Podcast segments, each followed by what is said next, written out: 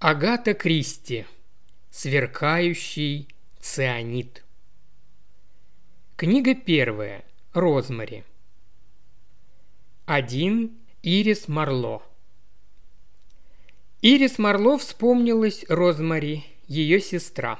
Почти год Ирис подавляла в себе эти видения, терзающие душу, чудовищные – синеющее в предсмертной агонии лицо, скрюченные судорогой пальцы – такой стала Розмари, еще накануне сверкавшая ослепительной красотой. Впрочем, слово «сверкавшая» может быть и неправильное. Она болела инфлюенцией, была подавлена, угнетена.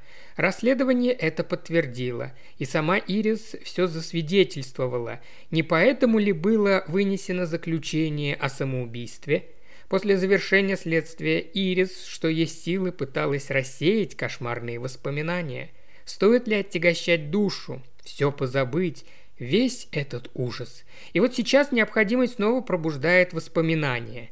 Окинуть взглядом прошлое, вспомнить все до незначительнейших подробностей. Этот странный разговор с Джорджем, прошедший ночью, подстегнул воспоминания. Все оказалось настолько неожиданным, страшным. Впрочем, стоп, столь ли уж неожиданным.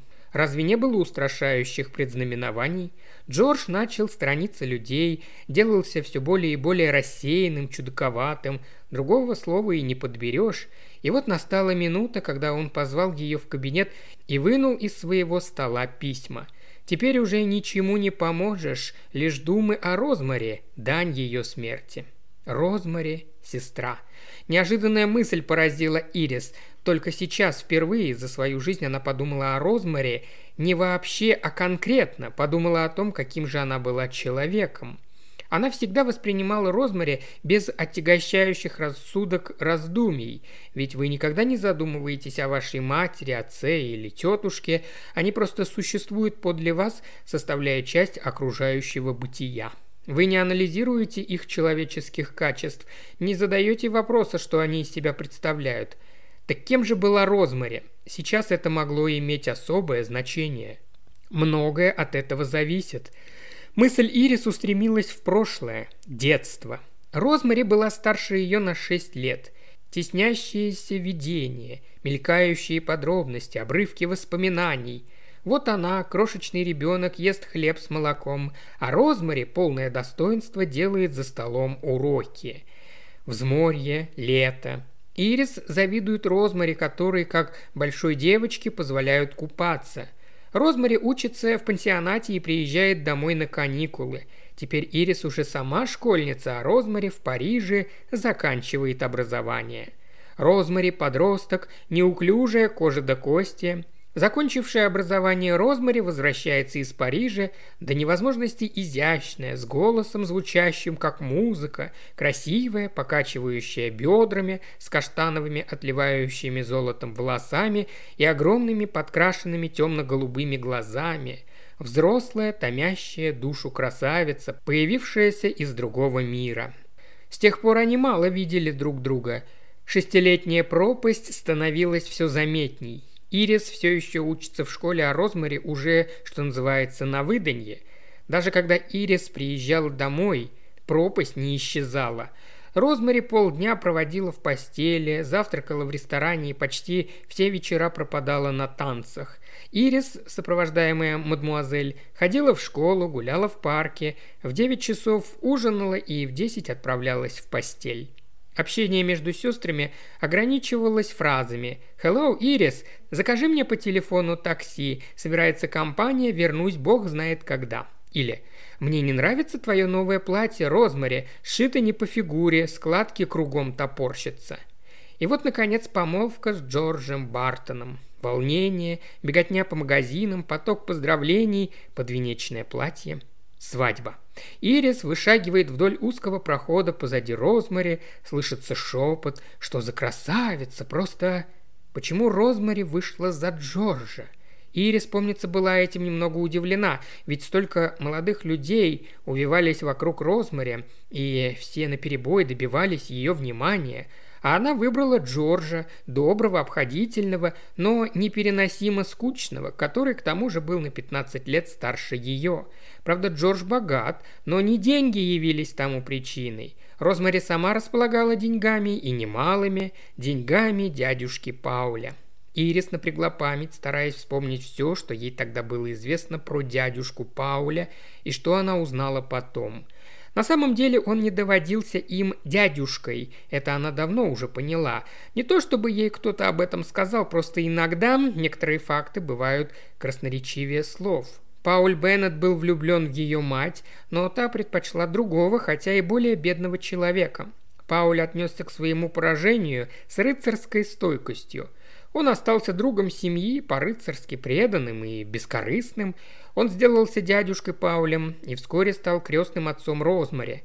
После его смерти выяснилось, что все свое состояние он оставил маленькой крестнице, которой тогда исполнилось 13 лет. Розмари таким образом унаследовала не только красивую внешность, но и довольно порядочный капитал. И она вышла замуж за этого на редкость нудного Джорджа. Почему? Ирис тогда терялась в догадках. Терялась она в догадках и теперь. Трудно поверить, что Розмари была влюблена в него, но она, казалось, была с ним счастлива и нежна. Да, безусловно, нежна.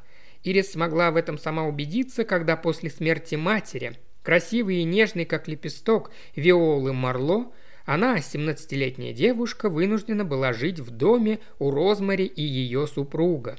17-летняя девушка. Ирис припомнилось ее отрочество – какой же она была, что чувствовала, воспринимала, переживала. Своенравная, порывистая, она не была легкой поклажей. Вызывало ли в ней озлобление чувство, питаемое матерью к Розмаре?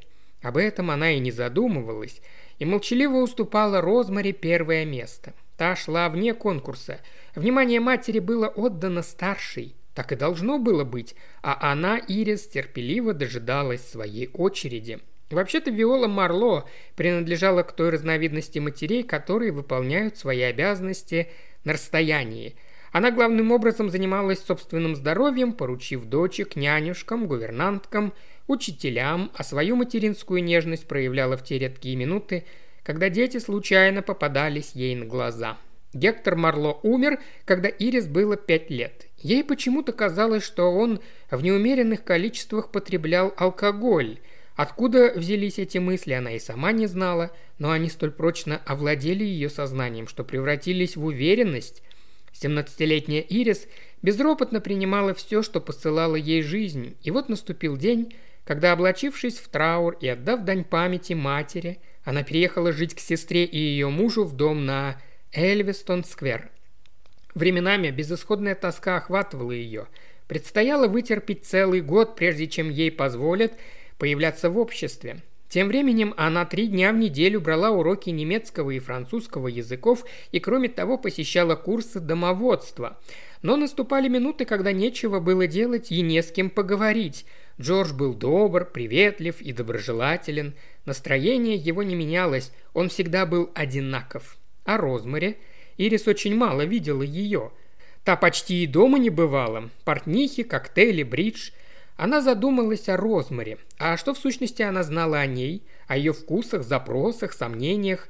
Страшно подумать, как мало ты иногда знаешь о человеке, с которым столько лет прожил под одной крышей. Большой близости между сестрами не было. И все-таки надо подумать, надо вспомнить. Сейчас это может пригодиться. Итак, казалось, Розмари была счастлива до того самого дня, за неделю до свершившегося несчастья. Ей Ирис никогда этого не забыть. Все всплывает с кристальной отчетливостью. Каждая подробность и каждое слово. Сверкающий полированный стол, опрокинутый стул, знакомый торопливый почерк. Ирис закрывает глаза и память возвращает ушедшее. Она входит в комнату Розмари, неожиданно останавливается. Увиденное поражает ее. Розмари сидит подле стола, уронив голову на распростертые руки и иступленно, неудержимо рыдает. Ирис никогда не видела плачущую Розмари, и эти горькие, неистовые рыдания напугали ее. Да, Розмари только что оправилась от инфлюенции. Всего лишь день-два, как ей разрешили вставать. А кто не знает, как расшатывает нервы эта болезнь. И все-таки Ирис закричала по-детски испуганно. «Розмари, что с тобой?» Розмари выпрямилась, откинула с искаженного лица волосы. Не без труда ей удалось с собой справиться, быстро сказала. «Ничего, ничего, не гляди на меня так!» Встала и, не взглянув на сестру, выбежала из комнаты. Ошеломленная, растерянная Ирис подошла к столу. Она увидела собственное имя, написанное рукой Розмари. Ей писали письмо? Ирис наклонилась, перед ней синел лист пищи и бумаги, исписанные крупным, знакомым размашистым почерком. Волнение и поспешность сделали почерк еще более размашистым. «Дорогая Ирис, нет нужды писать завещание, в любом случае мои деньги переходят к тебе. Хотелось бы лишь распорядиться кое-какими вещами. Джорджу отдай приобретенные им драгоценности и эмалированную шкатулку, купленную в день нашей помолвки. Глории Кинг мой платиновый портсигар, Мэйси – лошадку китайского фарфора, которой она всегда восхищалась. Письмо прерывалось какой-то немыслимой закорючкой, душившие Розмари рыдания заставили ее бросить перо. Ирис окаменела. Что это значит? С какой стати Розмари заговорила о смерти? Она тяжело болела инфлюенцией, но теперь ведь она поправилась. Да люди и не умирают от инфлюенции. По крайней мере, это не часто случается. А о Розмари и говорить нечего. Она уже совсем выздоровела, только чересчур ослабла и осунулась. Ирис снова пробежала глазами письмо. На этот раз ее ошеломили слова. «В любом случае, мои деньги переходят к тебе». Итак, впервые речь зашла об условиях, поставленных Паулем Беннетом в его завещании – еще будучи ребенком, Ирис знала, что у Розмари завещаны деньги дядюшки Пауля, что Розмари будет богатой, а она сама почти бедной. Но до этой минуты Ирис никогда не задавалась вопросом, что произойдет с этими деньгами в случае смерти Розмари. Если бы ее об этом спросили, она бы ответила, что деньги перейдут к Джорджу, мужу Розмари, и тут же бы добавила, что лишь безумец может думать, будто Розмари умрет прежде, чем Джордж – но вот перед ней написанное черным по белому рукой Розмари. После смерти Розмари она, Ирис, становится наследницей. Законно ли это? Ведь муж и жена получают оставленные деньги. Но не сестра, если, конечно, Пауль Беннет не оговорил это в своем завещании. Да, видимо, так. Дядюшка Пауль распорядился, чтобы деньги, если умрет Розмари, перешли к ней. Не так уж это несправедливо. Несправедливо. Слово поразило ее, как мгновенная вспышка. А справедливо ли, что все деньги дядюшки Пауля достались Розмаре? Эта мысль давно таилась в глубине души. Несправедливо. Они же были сестрами, она и Розмаре, дети одной матери. Так почему же дядюшка Пауль все завещал Розмаре? Всегда все доставалось Розмаре. Вечеринки и платья, любвеобильные юноши и потерявший голову муж – единственная за всю жизнь напасть, поразившая ее инфлюенса. Да и та продолжалась не более недели. Ирис стояла возле стола и не знала, как поступить. Злосчастный листочек бумаги. Может, Розмари специально оставила, чтобы слуги увидели его? Поколебавшись, Ирис взяла листок, сложила пополам и засунула в один из ящиков письменного стола. После рокового дня рождения он был там обнаружен – и послужил еще одним доказательством, если нужны были какие-то доказательства, удрученности Розмари, вызванного болезнью душевного смятения, которая и натолкнула ее на мысль о самоубийстве. Нервное истощение в результате инфлюенции. К такому выводу пришло расследование, и установлено это было с помощью Ирис. Мотив может быть и недостаточно убедительный, но вполне вероятный и потому допустимый. Тот год свирепствовала какая-то особо страшная инфлюенция. Ни Ирис, ни Джордж и подумать не могли о существовании какой-либо другой причины. И сейчас, при воспоминании о сделанном в мансарде открытии, Ирис не находит объяснения своей близорукости. Все происходило у нее на глазах, а она ничего не видела, ни на что не обращала внимания. Внезапный скачок мысли и в глазах поразившая всех в день рождения трагедия – не надо думать об этом. Все кончено. Хватит. Забыть этот кошмар и это расследование, искаженное ужасом лицо Джорджа и его налитые кровью глаза. Лучше вспомнить о том, что случилось в мансарде. Со смерти Розмари миновало около шести месяцев. Ирис по-прежнему жила в доме на Эльвистон-сквер. После похорон, поверенный семейства Марло, слащавый старикашка со сверкающей лысиной и бегающими злобными глазками, побеседовал с Ирис. В выражениях, лишенных какой бы то ни было двусмысленности, он растолковал, что по завещанию Пауля Беннета все его состояние наследует Розмари, а в случае смерти последней переходит к ее детям – если Розмари умрет бездетной, состояние полностью переходит к Ирис. Состояние, как разъяснил поверенный, очень крупное и полностью поступит в ее распоряжение. Когда ей исполнится 21 год или после замужества. Тем временем, прежде всего, ей надо было найти пристанище. Джордж и слышать не хотел об ее отъезде, и по его предложению миссис Дрейк, сестра ее отца, материальное положение которой было в конец подорвано собственным сыном, паршивой овцой в семейном стаде, должна была скрасить одиночество Ирис и сопровождать ее в обществе. Ирис, довольная таким поворотом событий, охотно с этим согласилась. Она хорошо помнила тетушку Люцилу, любимую застенчивую старушку, всегда державшуюся особняком – и так все было улажено. Решение Ирис остаться на Эльвистон-сквер растрогало Джорджа до глубины души. Он заботился о ней, как о младшей сестренке. Миссис Дрейк не докучала Ирис своим обществом и потакала всем ее желаниям. В доме воцарилось спокойствие. Минуло почти полгода, прежде чем Ирис обнаружила в мансарде это письмо – в доме на Эльвистон-сквер мансарду превратили в кладовку, куда складывали отслужившую свою жизнь мебель, сундуки и различные чемоданы. Однажды Ирис поднялась туда после бесплодных попыток отыскать милый ее душе старый красный пуловер. Она не носила траур по Розмаре, так просил Джордж.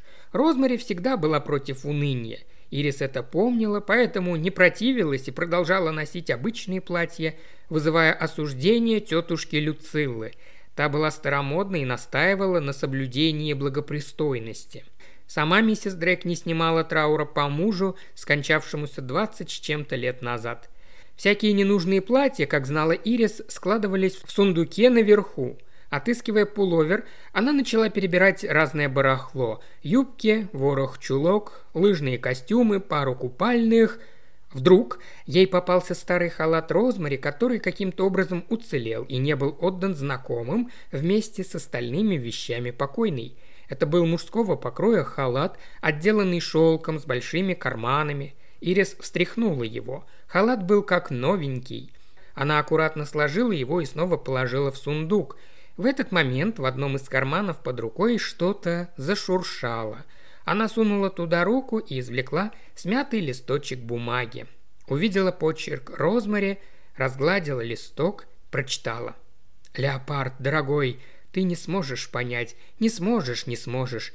Мы любим друг друга, мы принадлежим один другому. Ты знаешь это так же, как я. Мы не можем расстаться и продолжать жить. Ты знаешь, что это невозможно, дорогой, совсем невозможно. Ты и я принадлежим друг другу отныне и навсегда. Я необычная женщина. Что люди скажут, мне все равно. Главное – это любовь. Мы вместе уедем и будем счастливы. Ты однажды мне сказал, что без меня жизнь покроется пылью и пеплом. Помнишь, леопард, дорогой? А сейчас ты спокойно пишешь, что все это лучше закончить во имя меня же. Во имя меня? Но я не могу без тебя жить. Мне жаль Джорджа, он всегда был нежен со мной, но он поймет – он возвратит мне свободу. Нехорошо жить вместе, если ты больше не любишь другого. Господь предназначил нас друг для друга, дорогой. Такова воля его. Мы будем удивительно счастливы, но требуется смелость. Я сама все расскажу Джорджу. Я хочу быть честной. Расскажу после моего дня рождения. Я знаю, что поступаю правильно. Леопард, дорогой, я не могу без тебя жить. Не могу, не могу, не могу. Как глупо, что я все это пишу. Достаточно двух строк. Только я люблю тебя, никогда не позволю тебе уйти. О, дорогой!» Письмо обрывалось. Ирис застыла не в силах отвести от него глаз. Как мало она знала собственную сестру. Итак, Розмари имела любовника, писала ему страстные письма, хотела с ним уехать. Что же произошло? Розмари не отправила этого письма. Какое же тогда письмо она послала? Что же в конце концов произошло между Розмари и этим неизвестным мужчиной? Леопард. Какие странные фантазии приходят в голову влюбленным. Глупо. Подумаешь, леопард. Кто был этот человек? Любил ли он Розмари так же сильно, как она любила его? Наверное, любил. Розмари совсем потеряла голову. Да, вот, как пишет Розмари, он предложил все закончить. Зачем?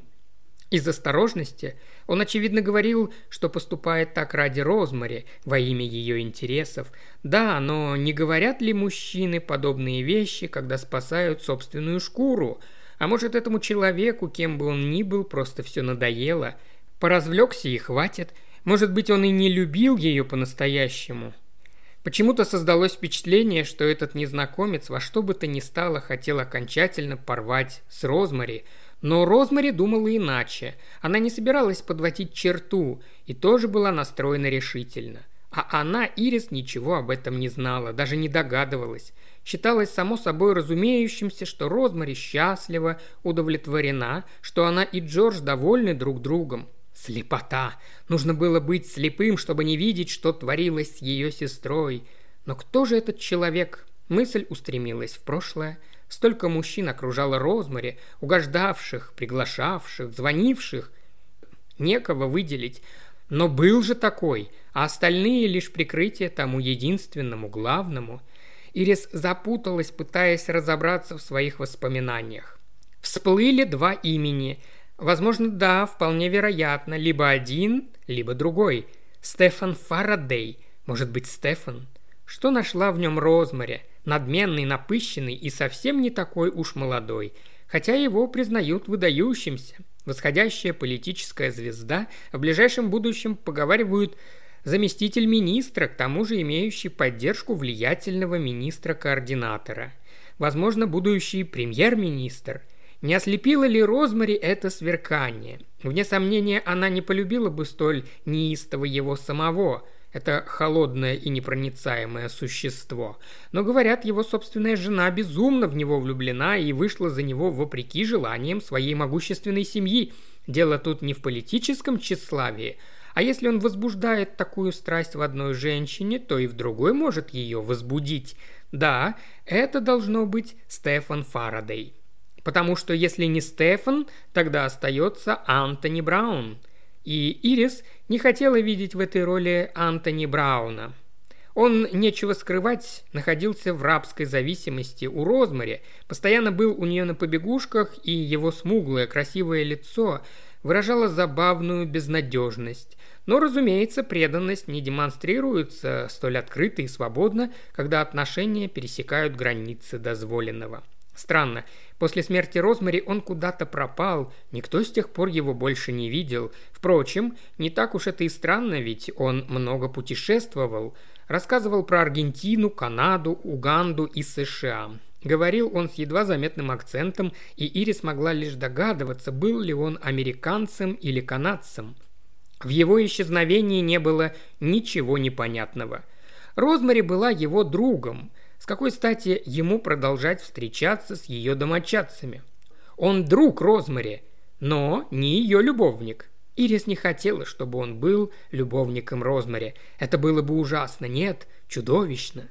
Она бросила взгляд на письмо, которое держала в руках, смяла его. Надо его уничтожить, сжечь. Но какое-то внутреннее чутье не позволило ей это сделать.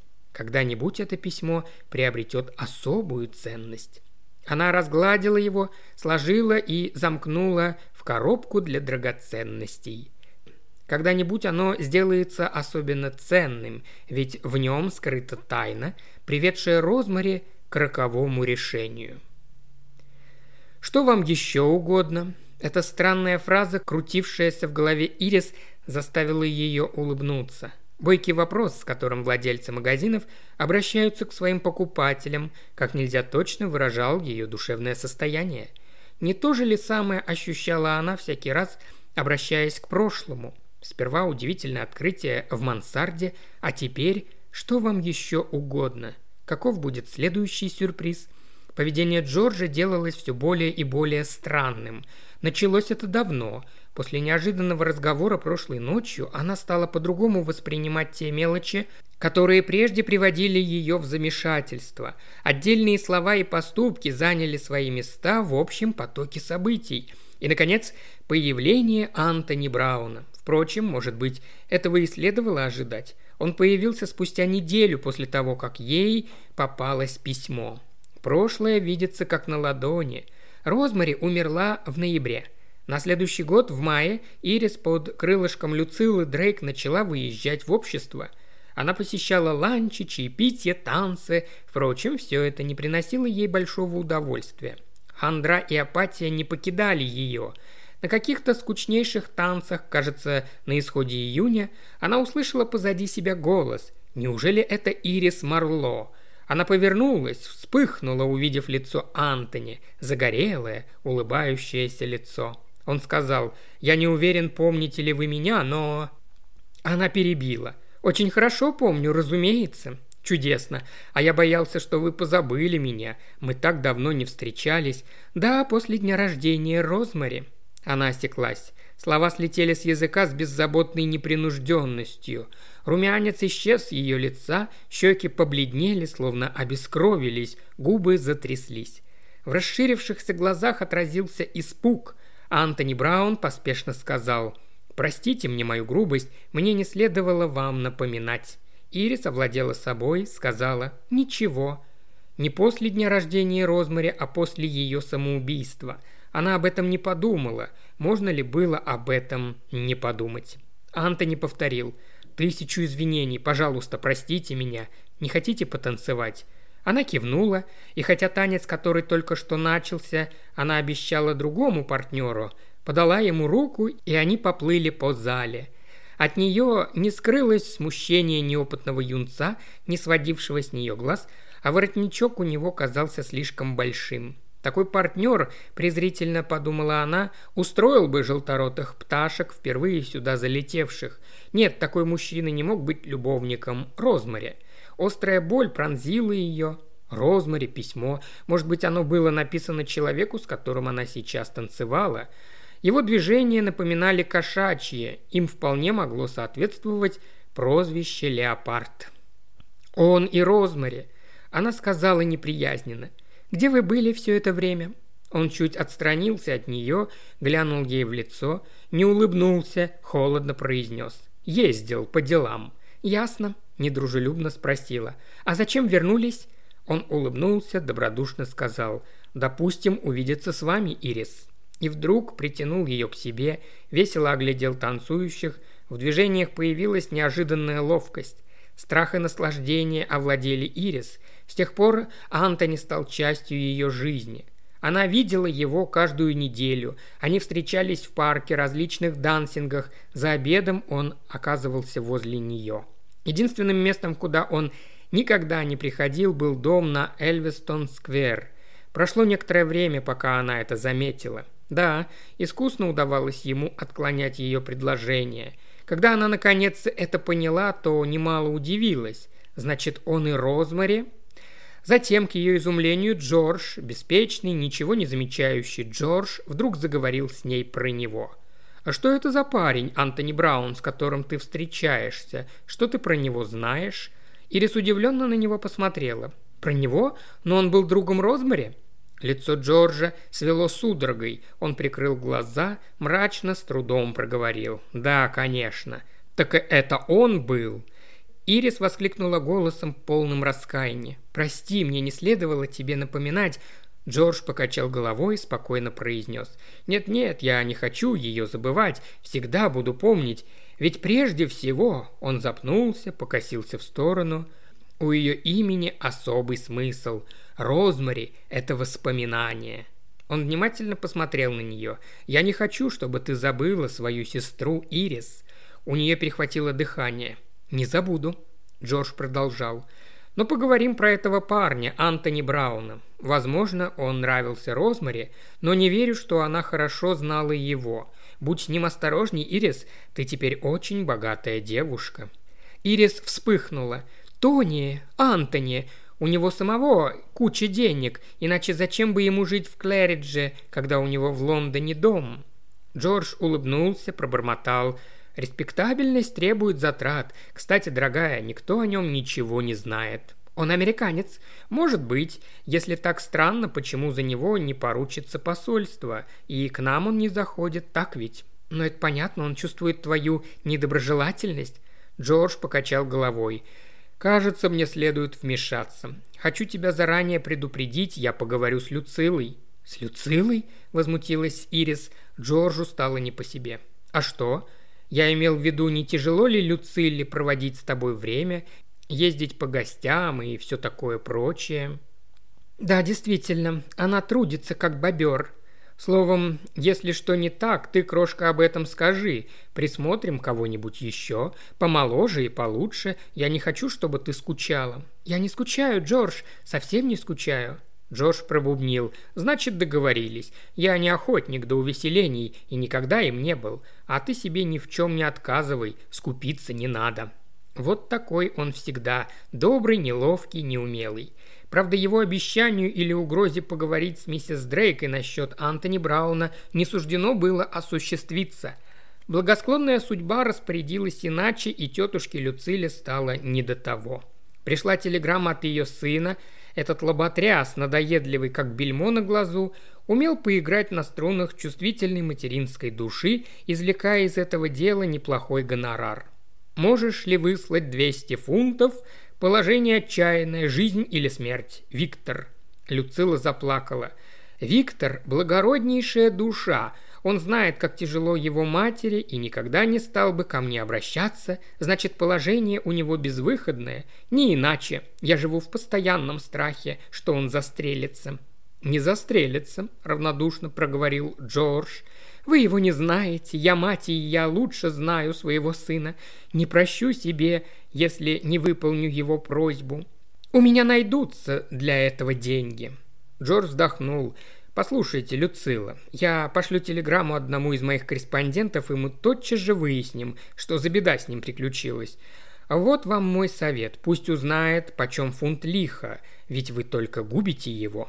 «Вы бессердечны, Джордж. Бедному мальчику никогда не везло». Джордж воздержался от пререканий. Какой прок спорить с женщиной, он лишь заметил. «Я немедленно поручу это дело Руфи. Через день мы получим ответ». Люцила немного успокоилась. 200 фунтов, в конце концов, урезали до 50, а чтобы и эту сумму сократить, Люцила и слушать не хотела. Ирис знала, что Джордж расплатился собственными деньгами, он только притворился, что продал акции Люциллы.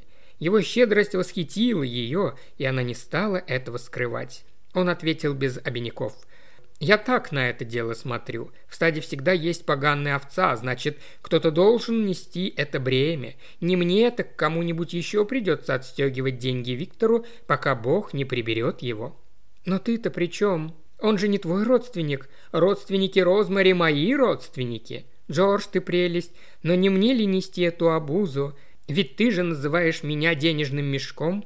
Он ухмыльнулся. «Ну, пока тебе не исполнился 21 год, и говорить не о чем. А будь ты поумнее, ты и заикаться бы об этом не стала. Давай вот о чем договоримся. Когда этот бездельник сообщит, что покончит с собой, если срочно не получит пару сотен, ты ненароком заметь, что хватит ему и 20 фунтов. А я наберусь смелости упомянуть о десятке. Селенок у нас не хватит, чтобы бороться с материнскими чувствами, но сократить требуемую сумму мы сможем. Договорились? А о том, что Виктор с собой не покончит и говорить нечего, не такой он. Кто грозится самоубийством, никогда этого не сделает. Никогда? Ирис вспомнилась Розмари. Она отогнала эту мысль, а Джордж про Розмари не подумал. Его мысли занимал обнаглевший, обворожительный мошенник из далекого Рио-де-Жанейро. Все это было на руку Ирис, поскольку материнские заботы отвлекли внимание Люциллы от ее отношений с Антони Брауном. «Итак, что вам еще угодно, мадам?» Джордж на себя не похож. Ирис не могла больше этого выносить. Когда все началось, что послужило тому причиной? Теперь, вспоминая прошлое, Ирис затруднялась точно определить эту минуту. Едва умерла Розмари, Джордж сделался очень рассеянным, временами почти что погружаясь в забытье. Он, казалось, не замечал окружающего. Он постарел, обрюзг. Впрочем, всего этого и следовало ожидать. Но когда именно его оцепенение перешагнуло всякие границы? Кажется, она впервые заметила это после их стычки из-за Антони Брауна, когда он посмотрел на нее блуждающим, бессмысленным взглядом. Потом у него появилась привычка возвращаться рано домой и закрываться у себя в кабинете. Не похоже было, чтобы он чем-нибудь там занимался. Однажды она вошла к нему и увидела, что он сидит за столом, тупо уставившись в пространство. Когда она появилась, он окинул ее усталым, безжизненным взглядом. Он походил на помешанного, но на ее вопрос, что случилось, коротко ответил «ничего». В течение нескольких дней он слонялся по комнатам с потухшими глазами, словно человек, опасающийся за свой рассудок. Никто не обращал на него особого внимания, и Ирис тоже не обращала. Мало ли неприятностей бывает у деловых людей. Затем вдруг ни с того ни с сего он начал время от времени задавать вопросы. Тогда ей показалось, что он попросту спятил. «Послушай, Ирис, Розмари когда-нибудь говорила с тобой?» Ирис внимательно посмотрела на него. Разумеется, Джордж говорила. А о чем? О себе, о своих друзьях, что с ней происходит, счастлива она или нет, вот об этом. Ей показалось, что она читает его мысли. Видимо, он узнал о неудачной любви Розмари. Ирис робко произнесла. Она много об этом не говорила, ведь она всегда была занята, дела всякие. Разумеется, а ты в то время была ребенком, да. И все-таки, мне казалось, она могла тебе о чем-нибудь рассказать. В глазах его светилось нетерпение, он глядел на нее взглядом, ожидающий поощрения собаки. Ирис не хотела причинять ему боль, во всяком случае Розмари сама ей ни о чем не рассказывала. Она покачала головой, Джордж вздохнул, выдавил. Впрочем, какое это имеет значение? В другой раз он неожиданно спросил, кто были ближайшие подруги у Розмари. Ирис задумалась. Глория Кинг, миссис Атвелл, Мэйси Атвелл, Джин Реймонд – она им доверяла? Хм, не знаю. Я хотел спросить, как ты думаешь, не могла ли она им что-нибудь рассказать? Просто не знаю, думаю, вряд ли. А что она должна была им рассказать? Тут же она пожалела, что задала этот вопрос. Ответ Джорджа поразил ее. Розмари никогда не говорила, что она кого-то боится. «Боится?» – удивилась Ирис. «Мне хотелось бы знать, были ли у Розмари какие-нибудь враги. Женщины? Нет-нет, совсем другое. Настоящие враги. Кто-то, ну как тебе объяснить, кто-то, кто имел что-то против нее. Откровенная растерянность Ирис смутила его. Он покраснел, пробормотал. «Глупо, я знаю, но просто не представляю, что и подумать». После этого прошло два или три дня, потом он начал расспрашивать ее о Фарадеях. Часто ли встречалась с ними Розмари? Ирис мало что могла ему рассказать. «Не знаю, Джордж. Она про них что-нибудь говорила? Нет. Что их сближало? Розмари интересовалась политикой? Да, заинтересовалась, когда познакомилась с ними в Швейцарии. Прежде политика занимала ее, как прошлогодний снег. Думаю, Стефан Фарадей приохотил ее. Он обычно давал ей памфлеты и всякую всячину. Джордж спросил, а что Сандра Фарадей думала об этом? О чем? О том, что ее муж снабжал Розмари памфлетами. Ирис почувствовала себя неловко. «Не знаю», – Джош промолвил. «Она очень сдержанная женщина, холодна как лед, но, говорят, без ума от Фарадея. Такая женщина не потерпит соперницу». «Вероятно». С Розмари у нее были хорошие отношения. Ирис медленно сказала. «Не думаю. Розмари подшучивала над Сандрой. Говорила, что женщина, напичканная политикой, похожа на чучело, вроде детской лошадки. И знаешь, Сандра действительно смахивает на лошадь. Розмари часто повторяла, ей бы следовало поубавить спеси. Джордж хмыкнул, спросил. «По-прежнему встречаешься с Антони Брауном?» «Довольно часто», – холодно ответила Ирис, но Джордж не стал повторять своих предостережений. Напротив, он, казалось, этим заинтересовался. Он ведь немало побродил по свету, веселая жизнь, он тебе об этом рассказывал? Нет, он действительно много путешествовал. Полагаю, не бесцельно? Видимо, так. Чем он занимается? Не знаю. Вроде бы связан с фирмами, изготовляющими оружие. Он никогда об этом не рассказывал. Ну что ж, не говори ему, что я спрашивал, просто полюбопытствовал. Прошлой осенью он частенько захаживал к Дьюсбери, к председателю United Arms Company. Розмари довольно часто виделась с Энтони, не так ли? Да, да, виделась. Но она не очень хорошо знала его обычное мимолетное знакомство. Он часто приглашал ее в дансинге, да? Да. Знаешь, я был изрядно удивлен, что она пригласила его на день рождения. Я не понимал, неужели она так хорошо знает его. Ирис тихо заметила. Он очень хорошо танцует. Да, да, разумеется. В голове Ирис замелькали непрошенные видения. Круглый стол в Люксембурге, притушенные огни, цветы, непрекращающееся дребезжание джаза. Вокруг стола семеро. Она сама, Антони Браун, Розмари, Стефан Фарадей, Руф Лессинг, Джордж и справа от него жена Стефана Фарадея, леди Александра Фарадей с бесцветными прямыми волосами, глубоко очерченными ноздрями, надменным, хорошо поставленным голосом. Такая веселая компания подобралась. Или нет? И посреди вечера Розмари. Нет-нет, лучше не думать об этом. Лучше припомнить, как она сама сидит подле Тони. В этот вечер она впервые увидела его во плоти. До этого существовало лишь имя, тень, маячившая в холле или помогающая Розмаре спуститься к поджидающему у подъезда такси. Тони. Ирис очнулась, Джордж повторил вопрос. «Странно, что он вскоре после этого куда-то исчез. Куда он уехал, ты не знаешь?» Она неопределенно ответила. «На Цейлон, думаю, или в Индию». И он больше не вспоминал о том вечере. Ирис вспылила. «С чего бы? Зачем нам об этом разговаривать?» Джордж покраснел. «Нет-нет, разумеется, извини. А, кстати, пригласи Брауна с нами пообедать. Мне бы хотелось с ним встретиться». Ирис обрадовалась. Джордж явно исправлялся. Приглашение было подобающим образом вручено и принято, но в последний момент дела заставили Антони уехать на север, и он не смог прийти. Как-то в конце июля Джордж поверг в изумление Ирис и Люцилу, сообщив им, что он купил загородный дом.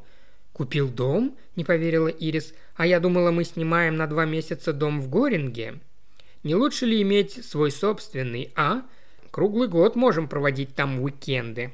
Где это у реки? Не совсем. Но не в этом дело. Сассекс, Мерлингхэм, Литл Прайерс называется, 12 акров, маленький домик в стиле Георга. «Как же ты купил, а мы даже не видели?» Представилась возможность. Его только что пустили в продажу, и я цап-царап. Миссис Дрейк сказала, «Видимо, предстоит колоссальная работа, надо будет все отремонтировать». Джордж ответил, не задумываясь, «О, не стоит беспокоиться, этим займется Руфь». Упоминание о Руфе Лессинг, многоопытном секретаре Джорджа, было воспринято торжественным молчанием. Руф пользовалась большим влиянием. Практически она была членом семьи, привлекательная, пунктуальная во всем. Она сочетала колоссальную работоспособность с врожденной тактичностью. Розмари постоянно твердила «Пусть этим займется Руфь. На нее можно полностью положиться, поручим это Руфь». Любое затруднение всякий раз улаживалось многоопытными руками мисс Лессинг. Улыбающаяся, ненавязчивая, она преодолевала любые препятствия. Поговаривали, что конторой управляет не столько Джордж, сколько она. Он полностью ей доверял и каждый раз полагался на ее суждение. Казалось, у нее не было ни собственных нужд, ни собственных желаний. И тем не менее, замечание Джорджа вызвало раздражение Люциллы – Дорогой Джордж, я нисколько не сомневаюсь в способности мисс Лессинг, но лишь хотела бы заметить, что женщины нашей семьи могли бы по своему вкусу подобрать расцветку собственной гостиной. Следовало бы спросить совета у Ирис. О себе я не говорю, я не в счет, но Ирис может обидеться. Это замечание озадачило Джорджа. «Я хотел преподнести вам сюрприз». Люцила улыбнулась. «Какой вы еще ребенок, Джордж?» Вмешалась Ирис – Расцветка меня нисколько не волнует. Руфь великолепно все сделает, вкус у нее отменный. А что мы будем там делать? Полагаю, там есть корт? Да, а в шести милях площадка для гольфа и всего лишь около 14 миль от моря. Более того, у нас там будут соседи. Думаю, знакомые никогда не помешают. «Какие соседи?» – неприязненно спросила Ирис. Джордж не смог посмотреть ей в глаза – «Фарадеи», — сказал он. «Они живут примерно в полутора милях сразу за парком». Ирис опешила. Но тут же ей пришло в голову, что вся эта тщательно продуманная операция по приобретению и оборудованию загородного дома служила прикрытием одной единственной цели – установить со Стефаном и Сандрой более близкие отношения – когда дачные усадьбы примыкают друг к другу, между соседями волей-неволей завязываются контакты. Как он точно все предусмотрел. Для чего? Какая мысль терзает его? Стоит ли выбрасывать столько денег ради достижения какой-то необъяснимой цели? Подозрение, что Розмари и Стефан имели более чем дружеские отношения – Странное появление посмертной ревности. Она не находила объяснений. Чего Джордж добивается от Фарадеев? К чему эти непонятные вопросы, которыми он донимает ее? Что за чудачество? Этот странный, затуманенный взгляд по вечерам. Люцила объясняла его слишком большим количеством портвейна. Ох уж это Люцила. Нет, это не чудачество. Когда он сидел, погруженный в забытье, казалось, непреодолимое волнение, сдобренное изрядной порцией апатии, отнимает у него последние силы – Большую часть августа они провели за городом в Литл Прайерс. Ужасный дом. Ирис вздрогнула. Она ненавидела его. Внешне симпатичный, добротный дом, тщательно отделанный и меблированный. Руф Лессинг знала свое дело. И странная, пугающая пустота. Они не жили там, они его занимали, как солдаты в войну занимают наблюдательный пост. Ужаснее всего была давящая обыденность летнего существования. Уикенды, теннис, дружеские обеды с Фарадеями. Сандра была очаровательна, как и подобает любезной соседке, встретившейся на даче со старыми друзьями. Она познакомила Джорджа и Ирис с местными достопримечательностями, разговаривала с ними о лошадях и относилась к возрасту Люцилы с достаточным почтением – и никому было неведомо, что скрывается за этим бледным, улыбающимся, словно маска лицом. Женщина-сфинкс. Что касается Стефана, то они мало видели его. Он был очень занят, дела не оставляли ему времени. Ирис казалось, что они могли бы встречаться и почаще, но он сознательно этого избегает – так прошли август и сентябрь, и в октябре было решено возвращаться в Лондон.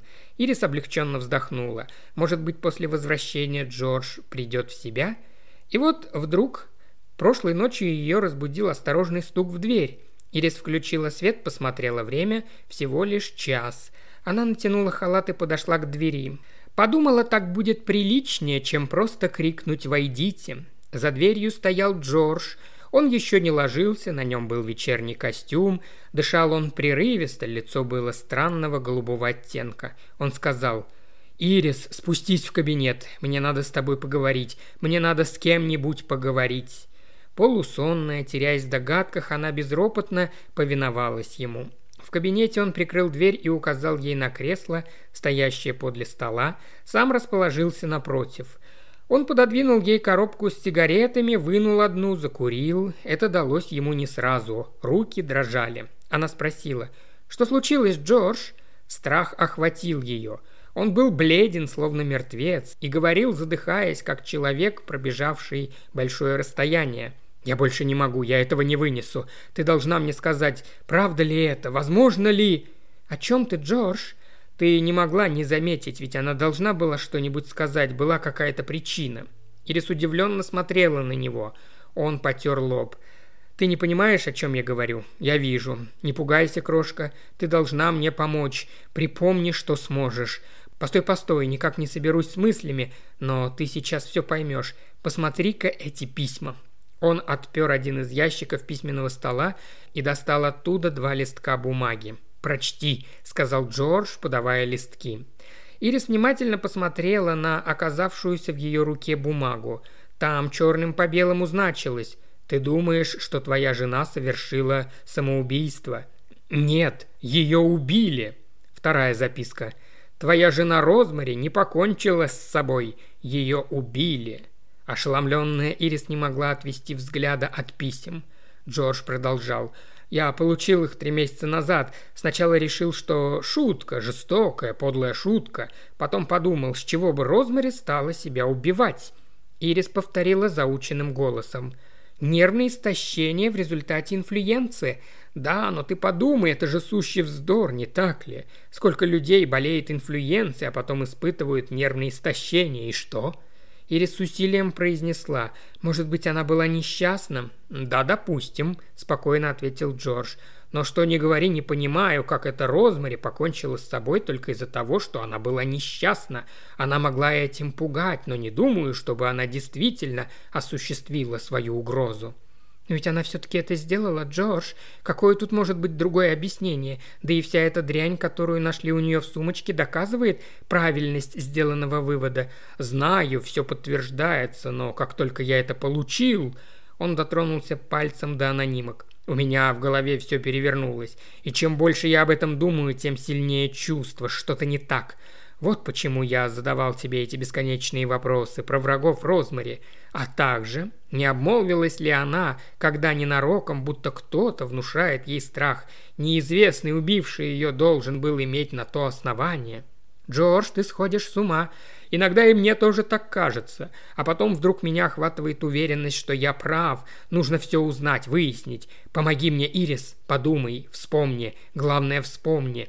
Все до мельчайших подробностей, ведь если ее убили, значит убийца в тот вечер сидел с нами за одним столом, согласна? Разумеется, она была с этим согласна. Следовательно, не следует противиться воспоминаниям. Нужно все вспомнить. Музыка, барабанная дробь, притушенные огни кабаре, снова яркий свет и распростертая на столе розмари с посиневшим, сведенным судорогой лицом. Ирис задрожала. Ее охватил страх – панический страх. Нужно подумать, все воскресить, вспомнить. Во имя Розмари. Прочь забвенье.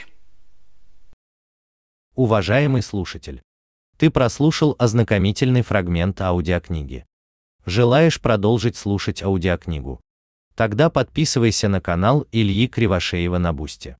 Ссылка на канал в описании.